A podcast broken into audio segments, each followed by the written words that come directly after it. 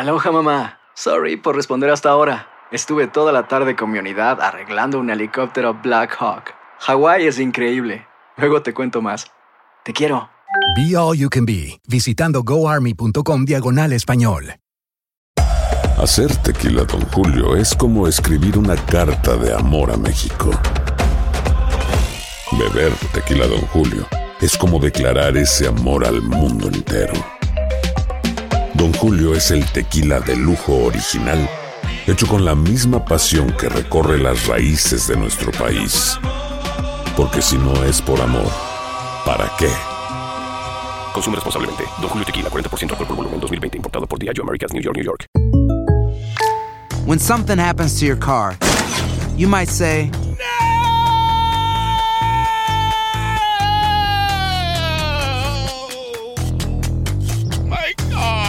but what you really need to say is something that can actually help. Like a good neighbor, State Farm is there. And just like that, State Farm is there to help you file your claim right on the State Farm mobile app. So just remember, like a good neighbor, State Farm is there. State Farm, Bloomington, Illinois. Boost Mobile tiene una gran oferta para que aproveches tu reembolso de impuestos al máximo y te mantengas conectado. Al cambiarte a Boost, recibe un 50% de descuento en tu primer mes de datos ilimitados. O, con un plan ilimitado de 40 dólares, llévate un Samsung Galaxy A15 5G por $39.99. Obtén los mejores teléfonos en las redes 5G más grandes del país. Con Boost Mobile, cambiarse es fácil. Solo visita boostmobile.com. Boost Mobile, sin miedo al éxito. Para clientes nuevos y solamente en línea, requiere AroPay. 50% de descuento en el primer mes requiere un plan de 25 dólares al mes. Aplican otras restricciones. Visita boostmobile.com para detalles.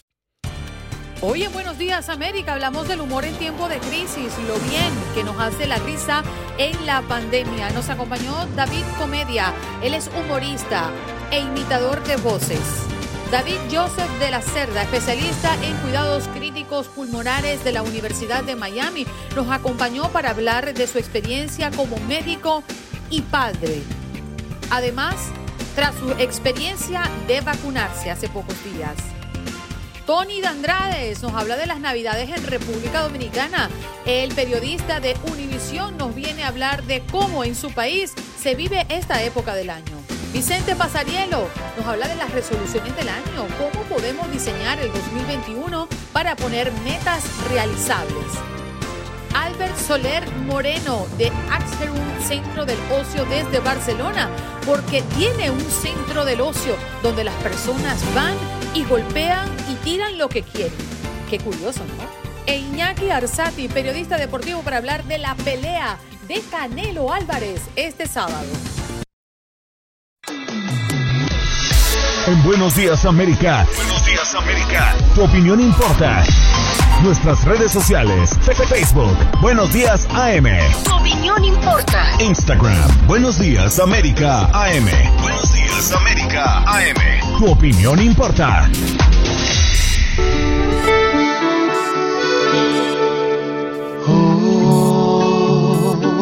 Blanca Navidad, sueño y con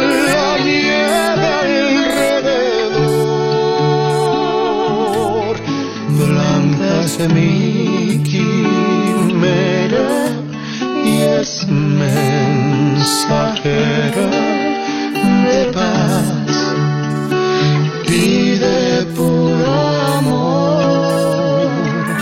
Estamos en modo navideño. Feliz Navidad para todos los que están en sintonía de Buenos Días América a propósito de que ya falta una semana nada más para que la Navidad llegue a nuestros hogares, aunque uno vive la Navidad pues mucho antes, ¿no? Y monta el arbolito y esas tradiciones tan bonitas, por ejemplo, en mi país tomamos una doble jornada para hacer hallacas, por ejemplo, o pan de jamón y reunirnos. Cualquier excusa es buena para reunirnos en estos tiempos de Navidad. Y a propósito de mi país, quiero recibir a David Comedia, uno de los humoristas más reconocidos de Venezuela y que hoy está en Miami para hablarnos hoy del humor en tiempo de crisis, lo bien que nos hace la risa en medio de la pandemia. David, ¿cómo estás? Muy buenos días. Qué honor tenerte. Buenos días, no, el honor es mío, mi amor, gracias por, por la invitación y bueno, viniendo de ti, una coterránea, compatriota venezolana, mi amor. Buenos días. Eso que está diciendo es muy cierto, ahorita lo que más uno desea es estar reunido en familia, eh, pues, así sea amarrando la hallaca, que, que es lo, el, el- ese es el tío que nunca hace nada, que es el que lleva el, el rollito de hilo y, y, y- y es el primero que se come la hallaca. Así mismo, a cuenta de amarrador de hallacas, se come todas las hallacas que hace la abuela. Oye, David, y, y- y el tiempo de, de, de crisis, de pandemia, en tiempos difíciles, cuando se acercan estas navidades, cuando uno lo siente con más nostalgia, ¿no? Por no poder hacer muchas de las cosas que hacemos año tras año en tiempos como estos. Eh, ¿Qué significa la risa? Tú que has estado enfrente de tantos rostros y que han podido reír gracias a tu trabajo, a tu humor, ¿por qué es tan importante y por qué la risa es una gran terapia? Es una, eh, eh, mira, tú no te imaginas la cantidad de personas que me escriben agradeciéndome, eh, sobre todo en estos momentos, que lo hagan reír. Este, esto, en estos tiempos de pandemia, no solamente nos vimos afectados por el tema de la enfermedad, sino el confinamiento. Eso trajo de que mu- muchas personas no se pudiesen reunir, sobre todo en esta época. Para mí, eh, yo, tuve que reinventarme, hacer cosas por las redes sociales, incluso hasta show. Yo me inventé hasta uno re- retomar, remontarnos a esa época de los 80, 90, cuando hacían comerciales en Venezuela. Cito al de Jamón Plus Rock, que es uno de los más reconocidos, y de Navidad, y, y la gente me, me escribía por las historias, coreando el tema y llorando. Eso fue hace como tres meses. Y yo creo que es importante la risa en estos momentos, eh, la distracción, eh, sobre todo en esta época, porque, mira, ya, ya tantas noticias negativas nos afectan y creo que uno puede darle un toque diferente, a pesar de que estamos pasando por una mala situación. Yo sé que mucha gente agradece que por lo menos a uno que otro le- les brinde eso en, la- en las redes sociales, que prácticamente la una de las vías por la cual no, no más utilizamos pues hoy en día. Oye, estamos conversando con David Comedia, que además de ser un comediante es imitador de voces. Eh, ¿Cuál ha sido ese personaje que a título profesional pues te ha dejado más satisfacción porque la gente ha tenido una gran receptividad? ¿Cuál es ese personaje al cual has imitado tu voz? Hay una voz que me encanta, que lo piden mucho, es la voz de Homero. Es un personaje universal, eh, eh, caracterizado por la voz de Humberto Vélez originalmente. Yo lo imito a él y eh, para mí es una satisfacción cuando me lo piden porque me lo piden niños, me lo piden adultos y, y un personaje que lo conoce toda Latinoamérica. A mí me gusta mucho ese personaje, entre otras caricaturas que me piden, como también personajes eh, de la farándula. Eh, a la gente le gusta mucho cuando imito a Osmer Sousa, Dios mío. Dios mío, estamos aquí tempranito de la mañana, tempranito, tomando café. Despierta, América, despierta porque, y te maquillas porque está horrible.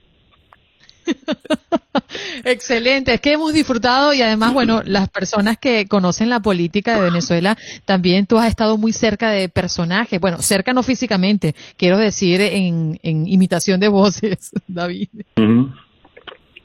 Como, eh, sí, mu- muchísimos personajes de Venezuela y hay, por cierto, hay un personaje que piden también muchísimo, es el de Franklin Virgües. Porque él es muy así. Hola, ¿qué tal?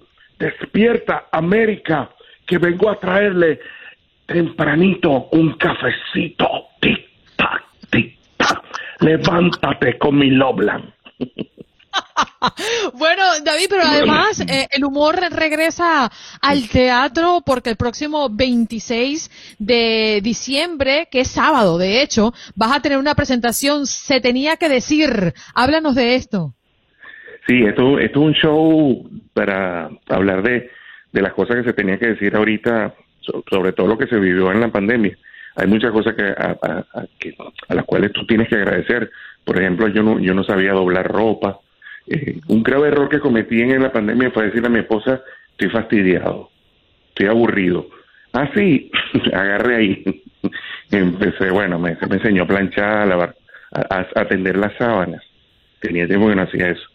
Este, hablaremos de eso, eh, obviamente las imitaciones que, que no pueden faltar. El público va a pedir las imitaciones, yo los voy a complacer, acompañado de Rodolfo Gómez Leal, un excelente eh, comediante, eh, actor y, y- presentador venezolano y José Vicen, cantautor venezolano que estará allí acompañándonos con su guitarra para recordar la época, nuestra época dorada y aparte de eso, algunos temas musicales que la gente va a corear allí seguramente porque ya, ya son temas que, que, que nos traen muchos recuerdos. Bueno, para las personas que están en el sur de la Florida, aquí en Miami, eh, va a ser en el Teatro Trill el próximo sábado 26 de diciembre. Oye, mándamele un fuerte abrazo a, a Rodolfo Gómez Leal, ¿eh? Ha sido, la verdad, para mí un personaje muy divertido, eh, sobre todo cuando interpreta el, el motorizado, uno de lo que más me gusta. Sí, no, ah, ese, ese, es este Walt Disney de Jesús. Ajá, que es muy malandro. Sí.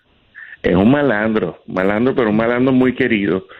Sí, un malandro muy Este, querido. es, son los malandros esos que tú le das el cheque para que vaya y lo cobre sin co- confianza.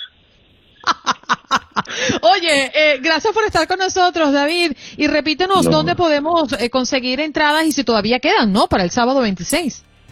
Sí, todavía quieren entrar. Le recuerdo a la gente que esto va a tener un distanciamiento social. El teatro es para 420 personas, pero tendrá una capacidad solamente para 150 para no tener distanciamiento social. La entrada la pueden conseguir por www.teatrotrail.com teatro, teatrotrail.com y allí lo voy a esperar. De tomo por la misma taquilla en la calle 8 ahí pueden comprar la entrada. Excelente. David, gracias por estar con nosotros, ¿eh? Y por alegrarnos un ratito la mañana ya previo a esta Navidad. Cuídate.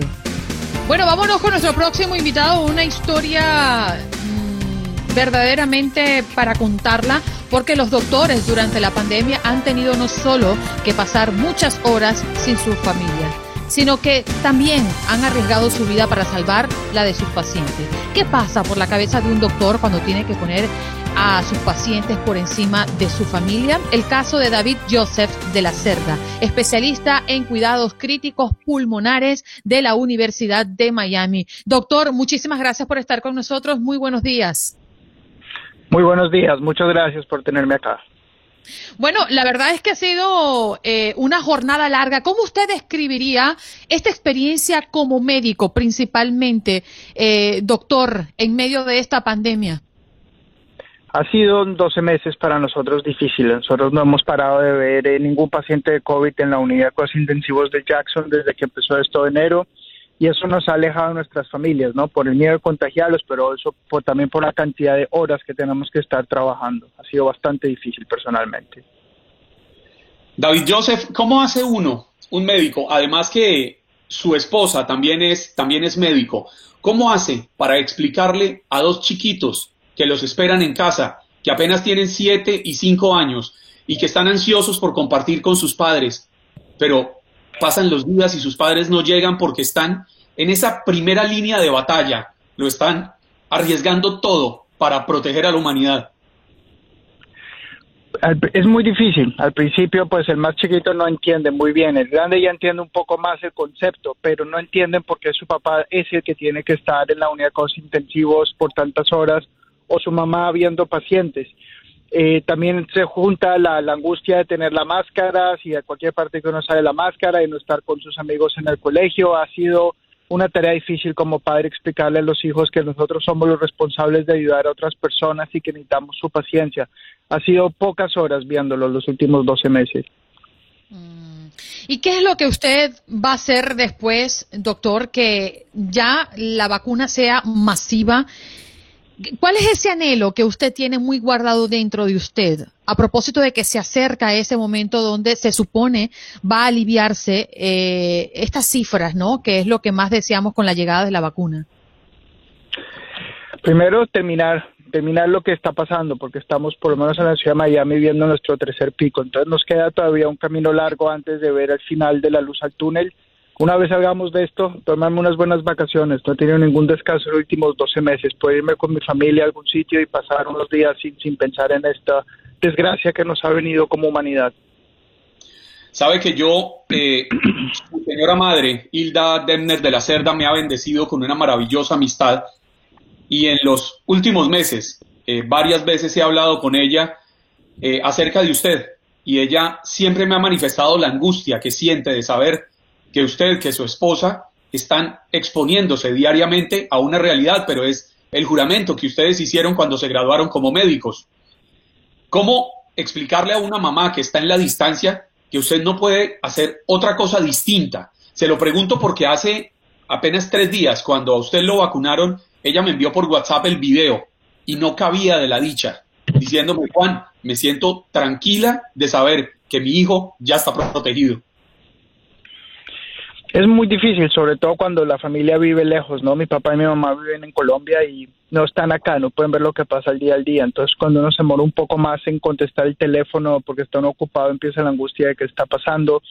Yo les he contado pacientes jóvenes, médicos también que han estado en únicos intensivos y es una angustia no estar allá, pero pues yo vengo de una familia de médicos, así que me han entendido que esa es mi, mi misión y mi trabajo, pero ha sido bien angustiante para ella y para mí también. Oye, esa sensación de salir de casa todos los días, eh, doctor, y bueno, pensar en que cualquier cosa puede ocurrir. ¿Cuál ha sido esa sensación que a, usted pues le ha llegado muy en el corazón? ¿Ha llorado durante estos meses? ¿Ha temido por la vida de usted y la de sus familiares? Oh, sí, todos los días. Eh es la primera vez que me pasa a mí como médico que, que tengo tanta preocupación de, yo contraer la enfermedad. Sin, sin, embargo, hay que estar ahí con los pacientes. Uno no puede por el miedo dejar de estar con ellos. Entonces, es la angustia de cambiarse la ropa tres o cuatro veces antes de llegar uno a su casa, la angustia de hasta qué punto uno puede ser la persona culpable de darle la enfermedad a sus hijos o a su esposa y además ver a las familias, ¿no? Ha sido difícil porque las familias no han podido entrar a las unidades de cuidados intensivos, entonces somos los médicos, pero también somos los familiares de los pacientes y estamos con ellos en sus últimos momentos. Sé que ha habido mucha angustia, mucha tristeza y muchas lágrimas también. Para nuestros oyentes, el doctor David Joseph de la Cerda es no solo un médico, sino también es un médico especialista en los pulmones y especialista en el manejo de cuidados intensivos precisamente la, la, especialidad que se necesita para enfrentar esta pandemia que eh, ha tenido arrinconada la humanidad por varios meses. ¿Cómo es vivir con una enfermedad de este tipo de la que no se conocía nada? ¿Cómo es enfrentar de ceros una pandemia? Es, es, muy difícil por la parte humana, como hemos hablado, la parte de, uno cuidarse el suficiente equipo para uno estar seguro que no se va a contaminar o contaminar a los seres queridos. Al principio no sabíamos, por eso se exageraba un poco en la cantidad de, de, protección, después se entendió un poco más, pero esa angustia de no saber qué había que ponerse o qué no ponerse o qué era mucho o poco, es una parte difícil, la parte científica de uno querer hacer lo máximo que uno puede por su paciente y no saber eh, al principio no sabíamos qué servía o qué no servía. Ahorita sabemos por lo menos cosas que no sirven y que pueden hacerle daño al paciente y eso ha cambiado nuestro manejo de estos pacientes. ¿Cómo le relatará usted esta experiencia a sus nietos, doctor? Yo creo que, que, es la experiencia más fuerte en la carrera que yo voy a tener y no creo que yo, sino varias generaciones más, porque había muchos años que no había esto. Entonces va a ser una experiencia personal de, de yo creo que esto me va a cambiar mi, forma de ver la vida y mi forma de ver la profesión. Quisiera que mis nietos entendieran que, que uno solo tiene que estar vivo para morir. Si cada día de la vida puede ser el último, uno tiene que aprovechar cada minuto de su vida.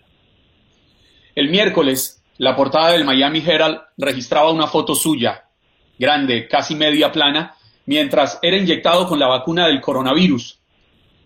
Obviamente, usted hace parte de esa primera línea eh, de defensa de las personas que están luchando por vivir. ¿Cómo se siente? Eh, ¿Se siente tranquilo? ¿Qué decirle a las personas que todavía tienen algún temor? ¿Usted puede dar un parte de tranquilidad como experto frente a la vacuna de Pfizer, frente a la vacuna de Moderna que estaría a punto de ser aprobada por la FDA? Sí, eh, nosotros como comunidad médica teníamos una serie de dudas al principio eh, porque la información de los estudios no había sido publicada. Hace ya dos semanas la información fue publicada y entendemos bien el proceso científico que se usó, que fue rápido, pero haber sido rápido no quiere decir que se cortaron esquinas o que no se hizo el proceso adecuado. Yo creo que la vacuna es muy buena, eh, hay que ver a largo plazo qué protección nos da en 6, 7, 8, 9 meses, pero cuando lleguemos allá nos preocupamos. Por ahora que tenemos que bajar los casos y que la comunidad entienda que la vacuna es segura, yo no tengo ningún tipo de síntomas, me duele un poco mi hombro, más que eso no tuve nada más. Y mi esposa también tuvo un poco de hombro y ya no, no hay ningún tipo de problema y es científicamente muy válida. La gente habla del nuevo sistema de vacunas Este sistema se viene estudiando por décadas. No es algo que se inventó ahorita, solamente que la vacuna se hizo rápido. Doctor, eh, ¿qué mensaje podría darle a la comunidad a propósito de que muchas personas dicen, no, ya llegó la vacuna y comienzan a quitarse las mascarillas y creen que esto va a cambiar de un día para otro y que, que inicia el 2021 eh, pues con, con una situación diferente? ¿Podría explicarnos el proceso que estamos teniendo en este momento con la llegada progresiva de las vacunas y explicarle a, a, a nuestros oyentes cómo se va a vivir o cómo se espera que se viva este proceso? Yo creo que lo más importante para los oyentes y la gente entender que esto no se ha acabado y como acabo de decir está empeorando. Los casos en Miami son, son muchísimos, no solo en Miami, sino esta semana tuvimos la mayor mortalidad y la mayor caso de casos positivos desde que empezó la pandemia. De aquí a que toda la gente se pueda eh, vacunar, tenemos que vacunar por lo menos el 75% de la población para que haya realmente un efecto y eso va a tomar varios meses. Entonces lo más importante es que la gente entienda que la razón que estamos viendo ahorita un pico tan dramático es porque la gente en la acción de gracias salió, viajó, estuvo con sus familias y estamos viendo la consecuencia en este momento. Entonces que la gente entienda que esta Navidad y este Año Nuevo tiene que ser en casa con, con solo su familia cercana y ya el próximo año, la próxima Navidad va a ser mucho más en familia. Entonces que la gente entienda que esto está muy lejos de haberse acabado. Mm, doctor, muchísimas Perdón, Andreina, usted hablaba rápidamente que se nos acaba el tiempo, usted hablaba de vacaciones, ¿ya tiene una idea de para dónde se va a ir una vez todo esto pase?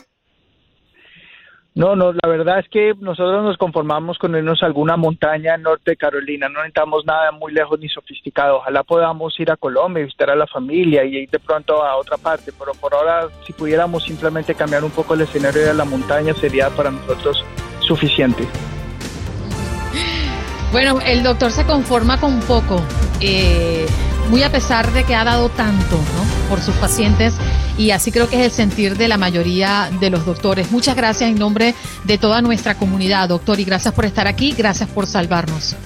Bueno, vamos a hablar de la Navidad y es que mm, toda, todos estos días recientes en Buenos Días América hemos traído como un país por día para hablar de cómo se vive la Navidad en esos eh, países, en nuestros países, la verdad. Por aquí tenemos ya listo y preparado a Tony Andrares, que está con nosotros, parte de la familia de Univisión. ¿Cómo está? Qué bien. ¿Qué tal? ¿Todo bien? Buenos días. Qué ánimo tan temprano, ¿no? ¿Qué desayunan? ¿Qué desayunan? Oye, café, café desde las 4 de la mañana, mira. El café es mágico. Bien, qué bien. Un gusto saludarte, Jaycee, Juan Carlos. Eh, Andreina también, pues uh, contento de estar con ustedes por acá. Yo también preparándome para Sin Rollo en un ratito. Uh -huh. Y luego Primer Impacto. Y hoy oficialmente comienzo mis vacaciones. ¡Épale! entre comillas, entre comillas. Pero aquí han venido a restregarme sus vacaciones unos cuantos, Tony. Eso no se vale. No, es que trabajamos duro, tenemos derecho hoy a irnos de vacaciones. ¿Pero qué quiere decir? ¿Que yo no trabajo duro y no lo merezco o qué? Le, le, de pronto le faltó un poquito. No te pasaste. Te pa no, va vamos a cambiar de tema, Tony. Hablemos de República Dominicana. ¿Cómo se vive la Navidad en República Dominicana? Bueno, mira, ha cambiado mucho desde que yo pasé mi última Navidad allá en la República Dominicana. Yo recuerdo que en el barrio mío, pues cerrábamos la calle con, con uh, palmas de coco y hacíamos una especie de lo que le llaman aquí comelata. ¿Cómo eso? Cada vecino traía una, un plato diferente y, y, pasaba muy bien, amanecíamos ahí en plena calle y era un ambiente familiar, eh, un recuerdo que, que, nunca se me olvida. En la República Dominicana usualmente comemos el lechón asado para, para esta fecha. Uh -huh. um, usualmente pintamos las casas en Navidad para cuestión de la buena suerte y sacamos todas las cosas viejas que hay en el closet en, en cosas y, y, y compramos ropa nueva también, ¿no?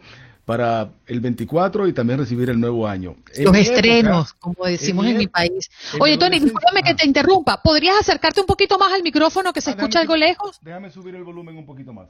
Eso mismo. Ahí está mejor, ¿no? Muchacho, pero... Hemos oye, por ahí, oye esto es que bien estudio. Aquí tenemos tecnología de punta, de punta cana. A mí, a, mí, a mí, me dicen que le suba el volumen y me acerco al aparatico. Hola, hola, ¿me copian? Ah, vaya, vaya. Mira, Tony, ok, Tony, que te interrumpí cuando estabas hablando de la tradición, perdóname. Sí, que cuando vivía allá en mi adolescencia, hace unos añitos, eh, se comía solamente manzana, peras y uva en la Navidad. eran la- las frutas navideñas. Eso ha cambiado, ya en cualquier época se consigue ya en, en las calles, en los ventorrillos, pues eh, estas típicas eh, frutas. ¿Qué más le puedo decir? El arbolito de Navidad no puede faltar el nacimiento del niño Jesús, eso es clave. Es una estampa que tengo yo en, en mi memoria, porque mi mamá es muy religiosa y siempre eso era sagrado, ¿no? Lo mandaba a hacer de cerámica y lo cambiaba cada cinco años más o menos. ¿Qué más le puedo decir? Bueno, el ponche también. El ponche es una de las bebidas que, que se toman los adultos típicamente en Navidad. Algo espiritual. Sí, más o menos ahí. Eh, ¿Qué más le puedo decir? Ahí- yo quiero preguntarle una cosa, Tony. ¿Cómo Ah, es wait, wait, wait, el pastel en hoja. Ay, Dios. el pastel Es una, es una ¿Qué es especie de, es como una especie de tamal hecha de plátano con carne. Ah, es, es como una yaca wannabe.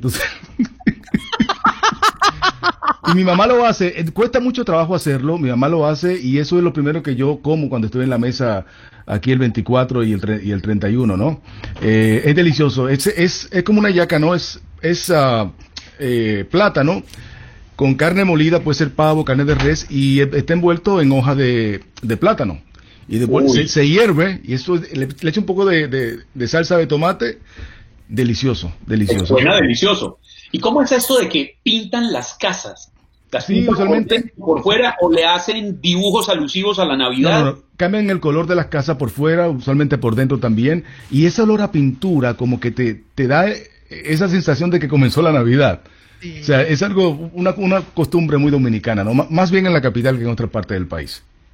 Oye, la verdad es que, mira, me hace recordar algo que también dijo Juan Carlos ayer, y es los olores de nuestras navidades. Eso de, de oler la pintura fresca y la pólvora, como decía Juan Carlos el día de ayer, cuando encendemos lo- los fuegos artificiales. ¿Eso también pasa en República Dominicana? Sí, allá también eh, tenemos los petardos, hay uno que se llama el galbanzo, que es una, una envoltura cerradita, tú la tiras al piso y estalla.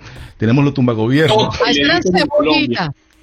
Sí, así mismo. Tenemos el tumbagobierno, que es una cosa así eh, larga y tú la chocas a la pared y eso explota como si fuera un, un disparo. Que, ah, y también algo que es muy económico, cuando no hay mucho presupuesto, se agarra el brillo de, de brillar las, eh, las ollas, de limpiar las ollas, y se le pega fuego, entonces se le da vuelta y bota un chisperío increíble que en, en la infancia pues eso era- era muy emocionante ese momento. Mira, Juan Carlos, ¿cómo, cómo se le llamaban los fuegos artificiales en tu país? Porque esto, esto es muy curioso, ¿eh? Porque es como que personalizan los nombres. Eh, dime tú los tuyos y yo después te digo los míos. No, esa, esa, esa bolita chiquita de la que habla Tony, que se lanza contra el piso y que la usaba mu- uno mucho de niño, le decimos tote. Ok. Pero quizás lo más famoso son los voladores, que es un, un, un tubo relleno de pólvora con un palo largo y una mechita, y esto lo pone uno así, que la mecha la prende y el volador sale hacia arriba. Es una, allá le decimos a ese vela romana y yo tuve un accidente eh, ver, cuando tenía 11 años porque la vela romana disparó hacia atrás y me quemó todo el brazo. Uy, Sí, Wow, también, también tenemos, eh, tenemos el bucapié, que es, eh, es un petardo que lo prenden, entonces sale eh, caminando por todo la- el espacio y, y por eso le llaman bucapié, ¿no? Porque al estallar, pues tú tienes que evitar de que te estalle en el pie.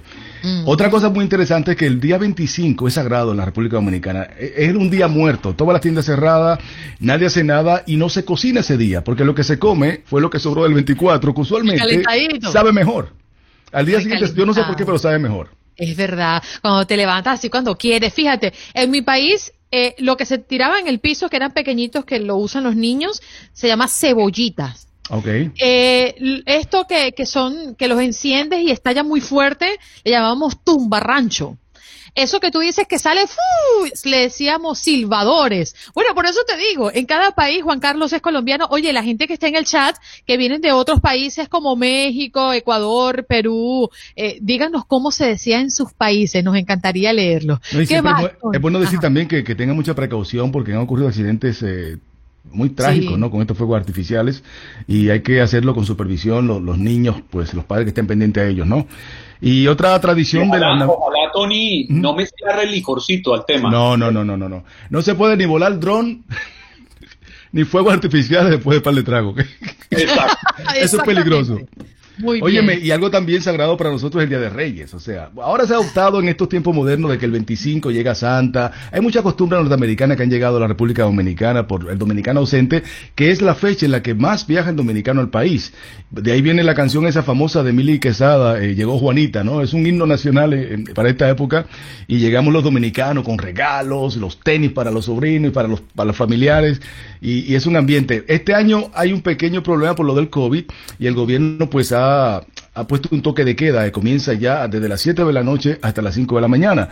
Y estamos los dominicanos pues malhumorados con eso. Lo hacen para bien, ¿no? Para que no se continúe, para detener la pandemia. Pero yo entiendo que esto va, esto va a traer problemas porque el dominicano es muy festero y no creo que el 24 y el 31 se va a resistir a quedarse en casa a las 7 de la noche.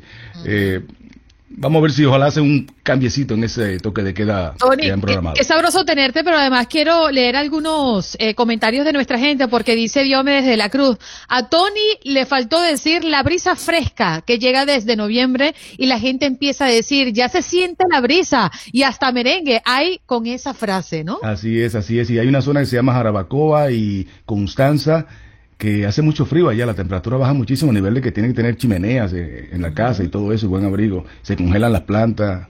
Es una de las, de las áreas más bonitas eh, de la República. Oiga, Tony, usted, usted viaja muy seguido a la isla, pero esta época en la que tenemos una Navidad tan atípica por el tema del COVID, este coronavirus que nos encerró a todos, ¿qué planea hacer especial en la casa? Quedarme en casa, eh, viene mi hermano de Wyoming, mi hermano es militar, está en el Army, viene por carretera, de hecho, el hijo eh, menor cumple año el 31, le vamos a hacer una festita en la casa con, con pocos invitados, ¿no? Pero nada, quedarme en casa, mi mamá es la que cocina, prepara la, en este caso un lechoncito, los pasteles en, en hoja, mi esposa pues eh, trae sus costumbres de- del norte de, de Michigan con, con unos pastelones que su mamá le enseñó a hacer también. Pero nada, aquí vas prácticamente encerradito en la casa, o sea, no, no, no hay mucho que hacer. Usualmente viajamos, pero este año pues todo cambió.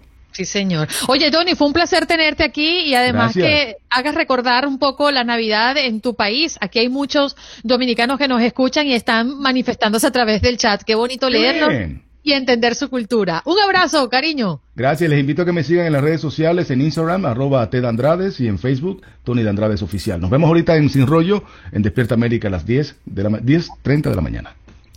bien! Bye bye.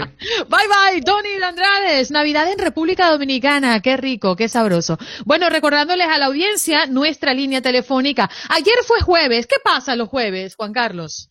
Andreina, a las seis en punto de la tarde de ayer empezó la cita irrenunciable, inaplazable, incambiable, inmodificable y todos los ins que usted quiera. Y es el cafecito con Andreina Gandica y hoy nos tiene eh, la invitación a que lo escuchemos a lo largo de todo el día y este fin de semana. Porque sí me contaron que trae una persona maravillosa, Andreina. Por favor, compártalo con toda nuestra audiencia. Se trata de Aaron Acosta, un mexicano que tenía su vida eh, normal como cualquier muchacho de 18 años y un accidente lo ha dejado sin sus cuatro extremidades. Les voy a adelantar un poquito de lo que tenemos en el cafecito esta semana con Aaron Acosta. Entonces ya llegó del hospital, luego llega mi novia, o sea, empieza a llegar la gente y nadie sabíamos nada, o sea, nadie entendíamos qué pasó. Entonces que usamos con esa situación y, y paso en el hospital en Chihuahua tres días y yo creo que no me hicieron gran cosa porque, no sé, no había mucho que hacer y me tienen que mandar a otro estado, a una uni- unidad especializada en quemaduras. Y es allí donde te dicen todo. tenemos que amputarte. Haz de cuenta, llego yo allá, empezó el proceso y duré más o menos como unos dos meses, poquito más allá. Y es un proceso que va avanzando, ¿no? Primero me evalúan cómo sigo, que me reciben, ven si pueden hacer algo conmigo, cómo estoy por dentro, los órganos, todo, todo, todo, todo, todo.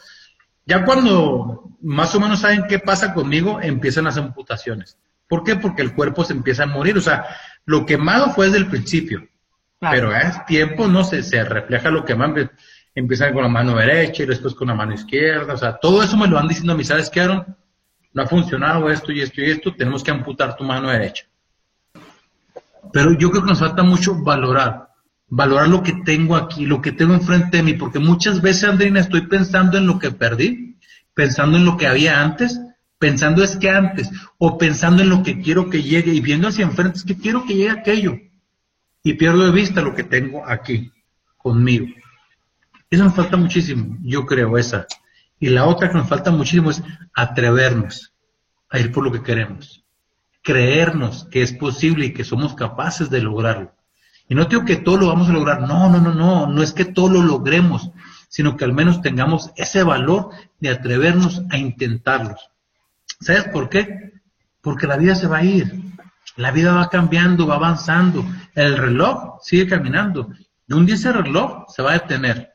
Y cuando tu reloj, mi reloj, se detenga, yo sé que es preferible voltear atrás y tal vez arrepentirme de lo que hice mal, de lo que me equivoqué, del ridículo que hice cuando quise bailar y me caí, de eso.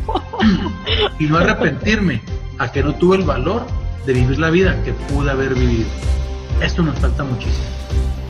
Juan Carlos, y yo le preguntaba a Aaron, eh, el que es hoy por hoy conferencista, le decía, ¿tú qué encuentras en la gente eh, y compartes tanto con ellos? ¿Qué es lo que nos necesita? ¿Qué es lo que nos hace falta a nosotros como seres humanos? Y esa era su última respuesta.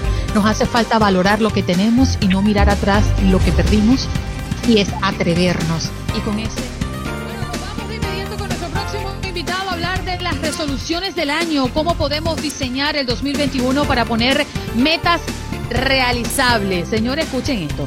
Metas realizables. No que voy a adelgazar 50 kilos yendo al gimnasio todo el mes de enero y febrero. Eso no es. Eso, eso no es alcanzable. Bueno, al menos que te eche cuchillo, como dice mi mamá. ¡Echate cuchillo! Vámonos, Vicente Pasarielo con nosotros. Muy buenos días. ¿Cómo amaneces, Vicente? Excelente, Andreina, ¿cómo estás? Juan Carlos, maravilloso, gracias por esta oportunidad que me dan de estoy escuchándolos, me encanta la dinámica que tienen haciendo el programa y, y maravilloso esa entrevista que le hiciste a Aaron, de verdad inspiradora completamente. Así que me encuentro con muchísima pasión, sí, vamos a hacerlo. Cuando nos frotamos las manos que la cosa se pone buena porque ya estamos haciendo nuestra listica, mire, yo por aquí estoy haciendo las mías, pero ¿qué, qué debemos? O, o, es decir, ¿Cómo debemos hacer nuestra lista? Porque no, no se vale que todos los años lleguemos a diciembre y decimos, bueno, voy a repetir esta y esta y esta y esta porque no las coloqué como era. ¿Cómo poner metas realizables, Vicente? Mira, acabo de decir algo bien interesante con respecto a que voy a rebajar 50 libras y echándome cuchillo.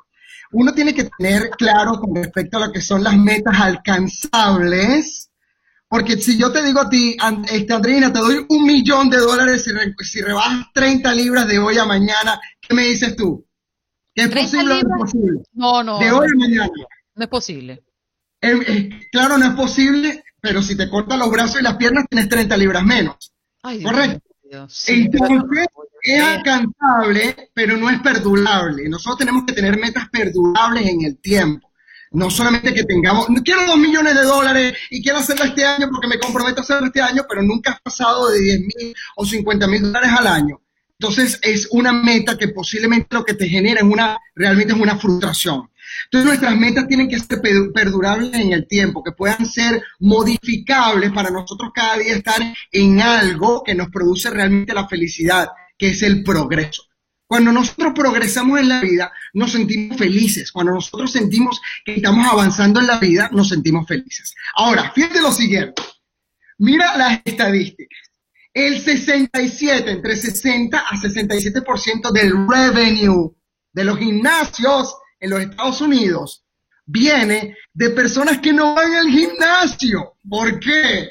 Porque en enero dicen voy a hacer ejercicio, me voy a preparar, ahora sí lo voy a hacer, necesito hacer ejercicio y se pone una meta, pero no hay una persecución de esa meta. Las resoluciones de fin de año que generalmente realizamos los 21 de diciembre a las 8 o 9 de la noche, junto con unos amigos, tomando unos tragos, cantando canciones, escribiendo en un papel que muchas de las personas después queman para que el universo lo haga realidad, el 99.9% de esas metas nunca se realizan. Porque cuando nosotros ponemos a, nos ponemos a realmente proyectar en nuestra vida para realizar las metas, tenemos que entender que nosotros estamos poniendo en una hoja de papel nuestra vida. Y nuestra vida no va a cambiar por el azar, por lo menos posiblemente no para bien, va a cambiar quizás para mal. La vida hay que planificarla. Nosotros tenemos que tener de, lo que es los tres pilares del éxito, hay tres pilares importantes. El primer pilar tiene que ver con la estrategia, que es lo que nosotros ponemos en el calendario, que es lo que nosotros hacemos cada semana, cada mes y cada año. Son estrategias que nosotros hacemos. Después, el segundo pilar del éxito está la acción. Y la acción tiene que ver con la ejecución de eso que nosotros estamos planificando. Recuerda el refrán que dice, si no planificas para ganar, ya estás planificando para fallar. O sea que no es una cuestión del azar ni de verlo una sola vez. Y el tercer pilar del éxito tiene que ver con la mentalidad. Y tu mentalidad tiene que ser una mentalidad proactiva. Tiene que ser una mentalidad que vaya justamente hacia la meta que tú, que tú quieres conseguir. Entonces, ¿cómo se hacen las resoluciones de fin de año que sean perdurables? Bueno, justamente el 21 tengo un curso para aquellas personas, arroba Vicente Pasariero, que quieran ver, justamente que se llama resoluciones de fin de año. Porque las resoluciones de fin de año, ¿qué tienes que hacer tú? Primero tienes que agarrar todo lo que tú quieras en tu vida. Escribe todo lo que tú quieras hacer, todo, todos tus sueños, todos tus sueños. De esos sueños que escribiste, agarra tres o cuatro que te comprometes a hacer este año. Entonces tú escoges de todo lo que viste tres o cuatro cosas. De esas tres o cuatro cosas que tú pones ahí, tú tienes que verlas todos los días. Tienes que visualizarte todos los días. Tienes que representarte adquiriéndola. Una de las cosas interesantes que hemos aprendido con la ciencia, Juan Carlos y Andreina, es lo siguiente. Los sistemas de, de posicionamiento este, satelital, los GPS, Global Positioning System, o el Waze, funciona de la siguiente manera. Cuando tú quieres ir de un punto A a un punto B, el sistema de posicion- posicionamiento satelital no funciona llevándote de A a B, funciona llevándote de B a A. Porque una vez que ya tú estás en el punto final donde tú quieres ir, que es tu meta, tú empiezas a retroceder o él empieza a retroceder para decirte cuál es la vía más accesible, más rápida o cuáles son las vías que no están bloqueadas. Eso no lo puedes hacer si tú vas de A hacia B. Eso lo único lo puedes hacer si tú vienes de B hacia A. Cuando tú haces tus metas, tú tienes que visualizarte con la meta alcanzada. No es que yo voy a rebajar 30 libras, yo me veo 30 libras menos y una vez que me veo menos, empiezo a echar para atrás y empiezo a decirme, ok, entonces no puedo comer harina, no puedo comer chocolate, tengo que reducir el azúcar, puedo darme un gusto los fines de semana, tengo que empezar a comer de esta manera, porque eso lo que te va dando es un plan de acción y un mapa. La diferencia entre sueño y meta es que el sueño, la meta es un sueño con una fecha de expiración. Todo tiene fecha de expiración. ¿Tú te recuerdas? O me imagino Juan Carlos y Andreina, estos comerciales. Eh, llame ahora y te llevas este bolígrafo, no sé qué, no sé cuánto, pero si llamas en los próximos cinco minutos, no solamente te llevas el bolígrafo, sino te llevas la máquina. ¿Por qué? Porque si no le ponemos fecha de expiración a nuestras metas, se van a diluir en el tiempo. Ustedes ven chicos. ¿Cómo? ¿Ven eso? Sí. ¿Ven eso que puesto? Eso es una investigación, y con esto cierro, o esto es una investigación de la Universidad de Harvard Business, que dice que hay una ley por la cual la gente no acciona cuando quiere hacer algo. Y esa ley se llama la ley de intención decreciente.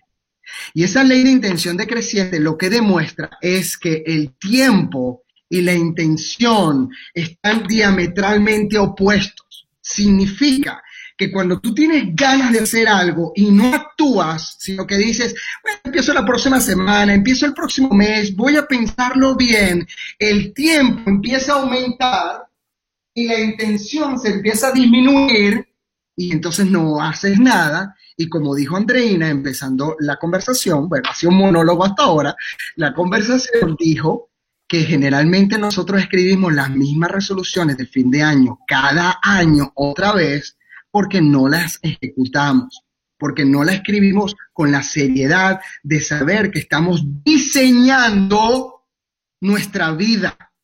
Y tú puedes vivir tu vida por diseño o por respuesta, pero Claro. generalmente por respuesta no la vives bien. Lo que, lo que yo quería preguntarle es precisamente ¿qué son unas metas alcanzables en términos reales?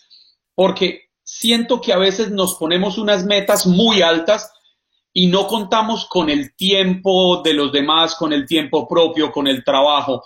Por ejemplo, hay gente que puede escribir para este, para este momento, mi meta para el 2021 es cumplir los objetivos del 2020 que debería haber cumplido en 2019, que prometí en el 2018 y planifiqué en el 2017. Y planifican y planifican y planifican y a la final, ¿qué? Porque se encaraman muy alto y cuando arrancan se dan cuenta que eso está tan alto que no lo quieren hacer. Muy buena tu pregunta. Una de las razones por la cual vivimos en frustración en la vida es porque nuestra estrategia no va acorde con las acciones que estamos tomando. Muchas veces queremos ver un amanecer todas las mañanas a las 7 de la mañana y corremos hacia el oeste. Y a mí no me importa qué tanto creas en, en la vida, en la energía, en Dios, en lo demás, en la fe, en tu signo zodiacal. Si tú corres hacia el oeste, jamás vas a conseguir tu meta de ver un amanecer. Entonces, una de las cosas que a nosotros nos frustra mucho con nuestras metas, lo primero es que no son nuestras metas, son metas de otras personas o son metas que simplemente nos quisimos poner porque queremos impresionar a otra persona. Eso es número uno. Número dos, cuando se habla de meta, meta alcanzable, tú tienes que hablar de porcentajes. Entonces, si yo gano 50 mil dólares al año, 40 mil dólares al año y quiero proponerme ganarme un millón de dólares al año, es una meta que tiene, necesita realmente de una acción completamente masiva y una estrategia completamente diferente a la que estás teniendo.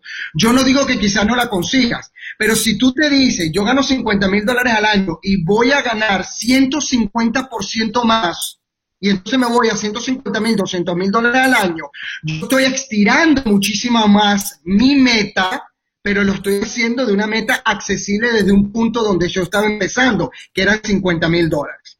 Porque con respecto a las metas tenemos que estar muy de acuerdo con las creencias. Una creencia, una sensación absoluta de certeza sobre algo en nuestra vida. Nosotros tenemos creencias por la cual vivimos. Ahora mira el catch de la creencia. Nunca tendrás, ganarás o serás nada que tu sistema de creencias no lo tome como posible. Una de las razones por las cuales cerca del 95% de las personas que ganan el loto a los 10 años están mucho más endeudados, porque su sistema de creencias mentales de repente recibió un golpe a nivel económico. Y lo que hacen generalmente esas personas que reciben amigos y familiares muchas veces no deseados, es que empiezan a conectar dolor con el dinero y entonces empiezan a soltarlo empiezan a comprarse cosas porque realmente su sistema de creencia estaba en cierto nivel y de repente por una situación de suerte, su sistema de creencia fue un nivel muchísimo más alto y empiezan a sufrir y empiezan a tener estas cosas. Vicente, nos, queda, ajá, nos queda un minutito, pero quiero cerrar con esto específico. ¿Tú crees en los hábitos? Totalmente. La diferencia entre el éxito y el fracaso está en tus hábitos. Ok, dime un hábito que toda persona productiva y con ganas de alcanzar sus objetivos debe tener? Creer en ti, creer en tu potencial, ese es el mejor hábito que puedes tener. Saber de que puedes cada día progresar, saber que los resultados que tengas en tu vida sean exitosos o no, o sean de fracaso, es simplemente un resultado. Mientras tu meta sea completamente clara, tu cerebro va a ser como un cohete teledirigido que se va a acercar a esa meta. Entonces el mejor hábito que puedes tener en tu vida es saber de que todo lo que necesitas está dentro de ti ahora y que puedes desarrollar tu potencial al máximo. Y si eso lo haces, vas a tener hábitos como levantarte en la mañana, hacer ejercicio, tomar precauciones cuando hagas inversiones y dirigir tu vida a esa, meta que quieres conseguir. Nos tenemos que marchar, Vicente, pero ¿dónde te podemos conseguir? Mira, arroba Vicente Pasarielo en mi Instagram. Ahí van a ver justamente la información del taller que tengo el lunes de resoluciones del fin de año. No sigas haciendo lo mismo, a lo diferente. Si quieres cambiar. Gracias, Vicente. Un abrazo para ti, ¿eh? Boost Mobile tiene una gran oferta para que aproveches tu reembolso de impuestos al máximo y te mantengas conectado. Al cambiarte a Boost, recibe un 50% de descuento en tu primer mes de datos ilimitados. O, con un plan ilimitado de 40 dólares, llévate un Samsung Galaxy A15 5G por $39.99. Obtén los mejores teléfonos en las redes 5G más grandes del país. Con Boost Mobile, cambiarse es fácil. Solo visita boostmobile.com. Boost Mobile, sin miedo al éxito. Para clientes nuevos y solamente en línea, requiere AroPay. 50% de descuento en el primer mes requiere un plan de 25 dólares al mes. Aplican otras restricciones. Visita boostmobile.com para detalles. Bendiciones para todos. Gracias por ese trabajo maravilloso que están haciendo. Otro asunto que para nosotros ha sido muy curioso, Juan Carlos, y nos viene de un caso en Europa, pero pareciera que se está trasladando a muchos de nuestro país, inclusive a este país. Em, y le preguntamos a la audiencia si iría a un lugar solo a sacar su rabia, su mal genio o a destruir algo en particular. A desahogarse. Exactamente. Tenemos a Albert Soler Moreno. Él nos se conecta desde Europa, ya lo tenemos aquí, estamos conectando con él justamente del centro del ocio desde Barcelona. Albert, ¿de qué se trata este lugar? Hola, ¿cómo estáis? Buenas Muy tardes. bien. Bueno, para vosotros, buena mañana, ¿no? Sí, señor. Muy buena, mañana, muy buena tarde para ustedes allá en España. Buena tarde. Aquí ya hemos comido ya. No me diga eso, que yo no he comido nada. Ah, vaya. Van a ser las 10 de la mañana. Ah, mira, que las palomitas. A ver, Albert. ¿de qué se trata este centro del ocio? Eh, La gente, ¿a qué va a este lugar? Sí, pues hemos hecho algo completamente, bueno, que ya habíamos visto en otros países como Japón, en Canadá habíamos visto alguna sala de estas que se llama la Rage Room. Es una habitación que se llama habitación de la rabia, ¿vale? Donde pueden romper cualquier tipo de objetos, tanto televisiones, ordenadores, platos, vasos, frigoríficos. Eh, pero lo pueden hacer de una forma segura, ¿no? O sea, les equipamos con casco de seguridad, unas botas, el mono, y a partir de aquí pues tienen diferentes objetos como barras de hierro, patas de cabra, sticks de hockey, hay como diferentes elementos o, o martillos también que, bueno, pueden romper todos estos objetos. Es una actividad que hacen O sea- en, en pareja. Es como, como cuando usted tiene una discusión con alguien y queda con tanta rabia que usted quiere darle puños a las paredes. Por Pues, eso, No le dé puños a las paredes, váyase al centro del ocio. Ve- vienes al centro de ocio y nosotros te suministramos todo el material y todos los eventos para hacerlo de una forma segura. Y rompa. Y romper todo lo que queráis. ¿En qué momento, Albert, nació esta idea? Esta idea, nosotros ya venimos del sector del ocio eh, hace cinco años con, bueno, tenemos un negocio familiar y a partir de aquí vimos la, bueno, algo de hacer algo diferente, innovación, algo que la gente busque, ¿no? Al final vivimos con tanto estrés, tanta ansiedad, ¿no? De- después de, del día a día y ahora, tristemente, después de la pandemia, pues hemos notado una alta demanda de, todos los clientes que vienen a, desestresarse, pero bueno, de todos los problemas quizá familiares o laborales, ¿no? Que han tenido durante esta época, pues vienen allí a, a quitar toda la ira. Óigame, Albert, ¿alguien se le ha aparecido con la foto de la ex esposa o del ex marido que la pone frente al televisor, la pega con un pedazo de cinta de tape y agarra el bate o el del jefe, ¿no? a darle? Es curioso porque mucha gente nos lo dice, pero después nadie se ha atrevido aún hasta el momento. Oye, Yo qué digo, episodio sí, sí. curioso. Pues, Andreina, mándeme, mándeme una foto suya, por favor. Tengo un viaje a Barcelona.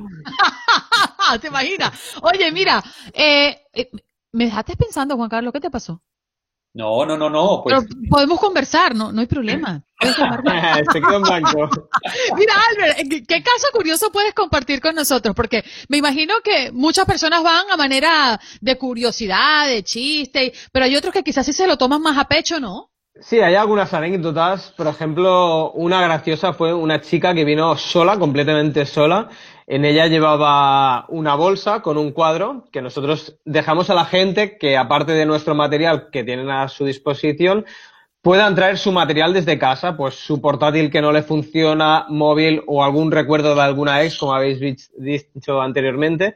Pero el caso curioso fue que cuando quitó de la bolsa, la abrió, era el título universitario. Entonces decía que quería romper el título universitario porque había dedicado mucho tiempo de su vida y no le ha servido para, no ha servido para nada. Entonces, pues. ¿Usted lo ha hecho, Albert? ¿Usted se ha metido a, Sí, sí, a romper claro. cosas? Una vez cada dos, una vez cada dos meses o así, entro y cojo 10 botellas y las estampo directamente contra la pared. ¿Y en, y en qué piensa? Bueno, sobre todo en liberar tensiones, ¿no? Del estrés, ahora por los momentos malos que estamos pasando entre todos. Y bueno, al final es desconectar, ¿no? Entras allí, desconectas un poco, también ponemos la música bastante fuerte, sin tensión, y te sube como una adrenalina, ¿no? Que lo descargas todo, pero en 20 minutos ya te digo yo que acabas cao. ¿Cuánto cuesta la disponibilidad de desahogarte de esa manera, Albert? Nosotros tenemos packs que oscilan entre 30 euros y 60 euros a dividir entre dos personas. Entonces hay los packs básicos que incluyen platos, botellas y los packs más altos ya tienen pues impresoras, televisiones, algún portátil. Cuanto más quieras Claro, romper, más caro es. Una, una ¿Qué, cosa perdón? sencilla, una cosa sencilla, venga y rompa computadores. Exactamente. Sí, sí, hay como packs también, pack oficina, que tiene su pantalla de ordenador antigua, su teclado, su router, su teléfono con centralita, su impresora. Me o parece, el pack hostelería. Me parece una idea bastante justa, ¿no? Que llegue alguien y diga, quiero romper todo. Ah, ¿cuán- ¿cuánto quiere usted romper, señor? Bueno, quiero romper una un iPhone, pero el del último, porque ese es el que tiene aquella mujer que no me responde el teléfono. Y quiero romper un televisor de 70 pulgadas. y que- Ah, ok, claro, como no, todo esto lo tenemos. Pasa adelante, la factura son 5 mil dólares. Ah, no, ya se le quitó las ganas. Ya. Ya nosotros tenemos como una antesala donde tienen todo el material expuesto y Ajá. ven todos los packs. Pues este pack vale 30, este 40, este 50. Después tenemos packs que van, por ejemplo, un pack de 10 botellas vale X, 40 platos vale tal. Y hubo una pareja que vino y les expliqué la actividad y dijo, no, no, quiero todos estos packs que tienes aquí. Y sumaban 220 de euros o algo así. Y sí, sí, estuvieron como dos horas y media y sin parar. Arreglaron, arreglaron el matrimonio en dos horas y con 220 euros. Vaya, hicieron una terapia. Le han dicho, le han llegado a decir, Albert, en algún momento, oiga, de verdad, gracias, eh, realmente me desahogué y, y puedo irme tranquilo a casa, puedo volver a mi trabajo sin querer agarrar a golpes las puertas. Sí, lo que dicen la mayoría cuando salen de la sala es en plan, ostras, esto lo tenemos que hacer una vez a la semana. Dice, porque vamos tan a tope que lo te- tenemos que venir más aquí más a menudo. Claro, la economía no sé si les daría para... Pero bueno. Eh, me encanta, me encanta esa idea, Albert. Qué bonito que hayas podido conectar desde Barcelona con nosotros para hablarnos de lo que ha generado también esta pandemia, ¿no? Un lugar para desahogarse. Y no solamente gracias a la pandemia, sino todo lo que por consecuencia nos ha dejado esto que históricamente como humanidad estamos viviendo a lo largo de este 2020. Tienen a la habitación de la rabia y la sala lanza hachas que también la gente puede tomarse algo. Bueno, son muchas cosas, ¿no? Las que ustedes ofrecen allí. Gracias, Albert, por estar con nosotros. Gracias a vosotros por invitarnos. Nos ha hecho muchísima ilusión que desde Miami hayáis contactado con nosotros. No, no, la ilusión es nuestra de tenerte y saber qué pasa en el otro lado del mundo, ¿eh? Albert. Soler Moreno, del Centro del Ocio desde Barcelona, Axerum, así lo pronuncio. Axerum, correcto, Axerum. Sí. Bien, Sí, así sí. se llama. Y en redes sociales, Pastor, ¿cómo aparece? Sí, igual, Axerum. Axerum Centro de Ocio. Bien. Bueno, nos vamos, Albert, gracias. Muy bien. Si venís por Barcelona ya vendréis. Por supuesto, invitamos.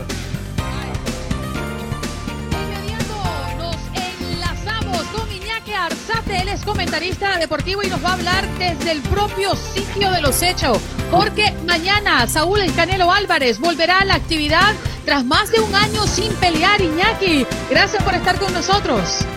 Al contrario, un fuerte abrazo amigos de Buenos Días América. Exactamente, ya en unos momentos más se realizará lo que es un análisis médico a Saúl Canelo Álvarez para que el día de hoy a las 11 de la mañana, tiempo del centro, se esté realizando la ceremonia de pesaje en este duelo que enfrentará a Kevin Smith por la supremacía del peso supermediano del Consejo y de la Asociación Mundial de Boxeo. Una singular situación la que también estamos viviendo en San Antonio, Texas. ¿Por qué? Porque estamos ubicados en esta burbuja que montó Macho Boxing, la empresa promocional. ¿Por qué? Por los protocolos que se están realizando en contra del COVID-19. Es decir, desde que llegamos el domingo a esta sede, no hemos podido tocar la calle de nueva cuenta debido a estos protocolos sanitarios, donde se realizaron diferentes pruebas PCRs para registrar un negativo. De hecho, te distinguen con una pulsera especial debido a estas circunstancias. Pero Saúl Canelo Álvarez es la estrella en esta ocasión del boxeo, regresa a la actividad, ahora buscando el primer objetivo que tiene por delante, conquistar todos los cinturones de las 168 libras y el primer reto que tendrá mañana en el Alamodón será justamente el británico Keylor Smith, compañeros. Oye, hablemos un poquito del contrincante y el reto sobre el ring que tiene Canelo, porque es el hombre mm, o el pugilista más alto en el que se ha tenido que enfrentar. ¿Ese será el mayor reto para Canelo? ¿Iñaki?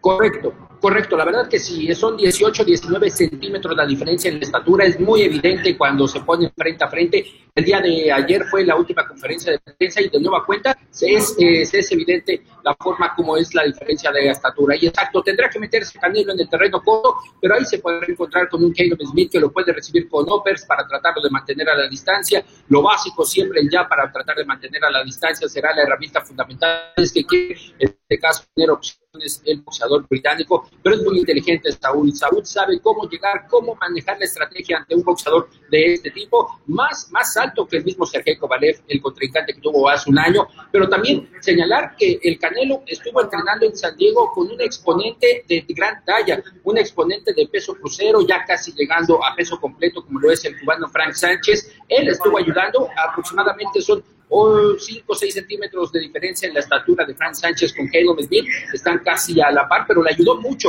y esto la verdad también ayuda en el aspecto del golpeo y en el aspecto de la resistencia para lo que será este tipo de combate. Iñaki Canelo es un peleador eh, sumamente ofensivo. ¿Eso está bien para un reto como este cuando se te presenta un hombre de estatura más elevada? Buen punto, la verdad en este aspecto tendrá que ser muy cerebral, tendrá que en momentos aguantar esas ansias, como lo comentan, de ser ofensivo, de buscarlo en esos momentos, tendrá que ser muy cerebral Saúl Canelo Álvarez, encontrar el momento exacto para entrar y buscar las zonas blandas y quitarle piernas, pegando en el cuerpo le quitará piernas a Kendall Smith, que para él lo ha denominado esta pelea como la pelea del año, como la pelea del boxeo británico en este 2020, y destacar que justamente es una pelea de inteligencia, de conocimiento, de táctica, que posiblemente los primeros tres episodios la veamos un poquito de un estilo por el choque de forma de los boxeadores que tienen arriba de. Pero exactamente, será muy cerebral y Canelo va a encontrar ese momento para ir con toda la ofensiva. Iñaki, sabemos que tienes que irte porque tienes el tiempo limitado, pero esta última pregunta para dejar a nuestros oyentes con esa sensación de que va a ser seguramente una gran noche la noche de mañana. Y es que Canelo tiene 56 peleas como profesional, de las que ganó 53, pero él no se caracteriza por ser un noqueador. ¿Será un knockout o será por decisión? Híjole, me pones muy difícil esta circunstancia. estoy, estoy, estoy, tras las cuerdas, eh, estoy sobre las cuerdas en esta ocasión, me pusiste sobre las cuerdas. Mira, yo creo que sí podría, yo te podría asegurar un 70% que será una victoria por la vía del knockout de Saúl. La verdad, tiene el poder suficiente para poder noquear a un rival como lo es Kedom Smith. Obviamente será encontrar somos muy reiterativos en ese punto, pero será encontrar el momento. ¿Por qué? Porque también podemos sorprendernos, ¿eh? A pesar de la gran diferencia de estatura, puede ser que Canelo alcance el rostro de Callum Smith y de esta forma pueda tocar la lona el boxeador británico. Yo me voy con un 70-75% y ahí aventamos ahí una apuesta de que claro que sí podría llevarse el triunfo por la vía del knockout. Bien agresivo, vino Iñaki con su pronóstico. Oye, muchísimas gracias por estar con nosotros, por atendernos estos minutitos. Lo valoramos sabiendo que estás full de trabajo allí. No, al contrario, fuerte abrazo, un gusto de, de estar con ustedes, compañeros, aquí en Buenos Días América, a través de todas las frecuencias de tu DN Radio. Seguro. Iñaki Arzate en el propio lugar donde Canelo Álvarez mañana se estará pues montando en el ring después de un año sin hacerlo. Gracias por estar nuevamente con nosotros. Bueno, ¿qué te parece? Yo no me voy a perder la pelea aunque tenga que pagarla. Usted no me dijo que Iñaki iba a venir con esa elegancia. Bueno, y... y- ¿Lo vio? Oiga, ¿qué tal? Mire, Iñaki, Iñaki debe ser nuestra arma secreta para el doctor Jorge Rivera. Tú sabes que se me, se me olvidó, chico, comprometerlo para el lunes. No, pero usted, una llamadita suya, Andreina, y todo lo cuadra. Iñaki, una segundita ahí, así decimos los venezolanos. Una segundita, un, entra el programa el lunes para que nos cuente cómo tuvo la cosa. Una segundita. Una segundita. Ah, Gracias por escuchar nuestros podcasts. Esto es Buenos Días América y puedes conseguirnos en Facebook como Buenos Días AM, en Instagram como Buenos Días América AM. Hasta la próxima.